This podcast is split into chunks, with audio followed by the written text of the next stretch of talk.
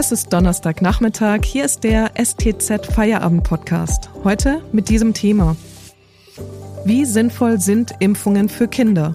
Am Mikrofon ist Miriam Hesse. Hallo.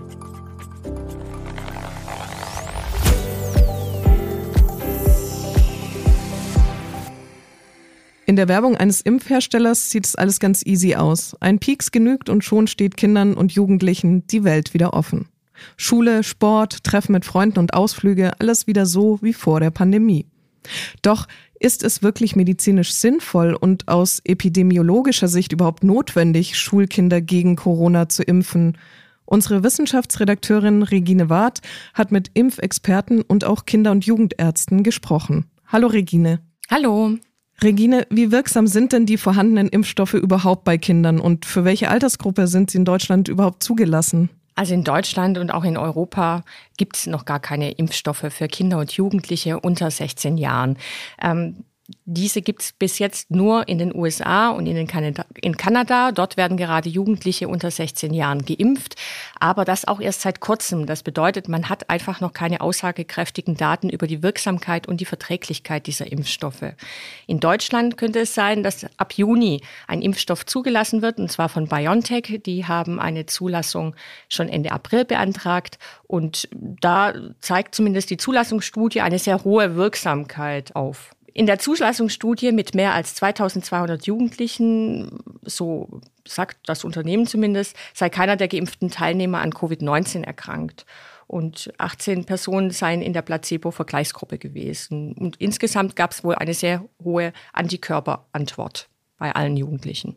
Kinder haben ja ein aktives Immunsystem. Sind bei Corona-Impfungen dann häufigere und auch heftigere Nebenwirkungen zu erwarten? Also mit den Infektologen, mit denen ich gesprochen habe, die meinten, je jünger man ist, desto heftiger und stärker reagiert das Immunsystem, einfach weil es fitter ist. Und man hat jetzt schon bei den Impfungen bemerkt, dass gerade Jüngere oftmals eher äh, Probleme hatten oder Nebenwirkungen gespürt haben und Senioren kamen eigentlich insgesamt eher besser mit der Impfung klar. Also das könnte den Verdacht bestätigen, dass äh, bei Impfungen bei Kindern und Jugendlichen es eher etwas heftigere Nebenwirkungen werden, geben könnte. Wäre es denn sinnvoll, Kinder und Jugendliche mit Blick auf die Herdenimmunität zu impfen?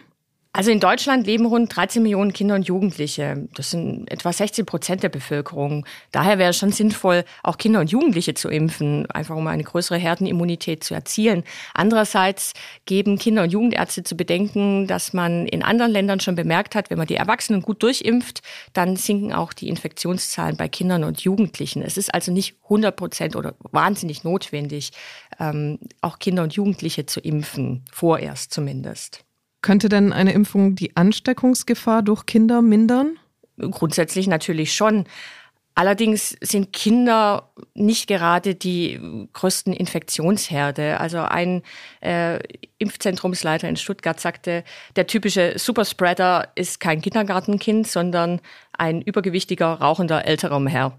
Also Kinder infizieren sich natürlich mit dem Coronavirus, aber aufgrund ihrer milden Krankheitsverläufe tragen sie diese Viren nicht unbedingt weiter in ihr, in ihr Umfeld. Bislang haben Studien eher gezeigt, dass Kinder sich von Erwachsenen infizieren, aber dass Kinder wiederum Erwachsene infizieren, das ist eher seltener der Fall. Wäre eine Impfung zumindest für bestimmte Gruppen von Kindern, zum Beispiel chronisch Kranke, empfehlenswert? Darüber sprechen wir gleich. Vormachen wir kurz Werbung. Wenn Ihnen dieser Podcast gefällt, denken Sie bitte daran, ihn auf iTunes oder Spotify zu abonnieren, damit Sie keine Folge mehr verpassen. Mehr Daten, Analysen und Hintergründe gibt es mit dem STZ Plus Abo. Es kostet 9,90 Euro im Monat und ist monatlich kündbar. Damit lesen Sie zum Beispiel die Ausflugstipps von meinem Kollegen Thomas Faltin für das Pfingstwochenende. An vielen Orten in der Region öffnen Gaststätten und touristische Angebote, doch einen Ausflug sollte man gut planen. Den Link dazu finden Sie in der Podcast-Beschreibung. Unterstützen Sie Journalismus aus der Region für die Region. Dankeschön.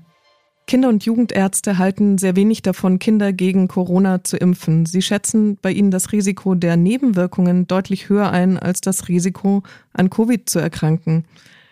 Regine, wäre es aber sinnvoll, zumindest Kinder mit chronischen Erkrankungen jetzt schnell zu impfen?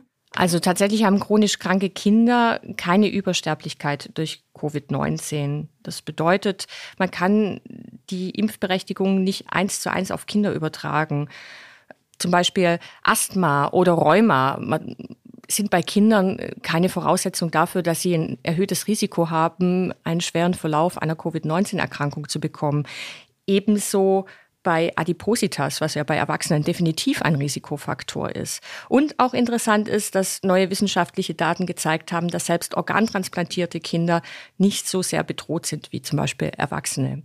Wie gefährlich generell ist denn dann eine Covid-19-Erkrankung für Kinder und Jugendliche?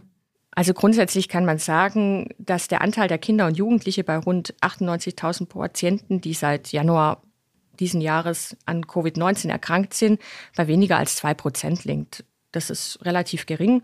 Und davon hätten nur fünf Prozent eine intensivmedizinische Behandlung gebraucht und bei sechs Kindern sei es zu Folgeschäden gekommen. Insgesamt sind im Verlauf der gesamten Pandemie vier Kinder aufgrund einer Corona-Infektion zu Tode gekommen.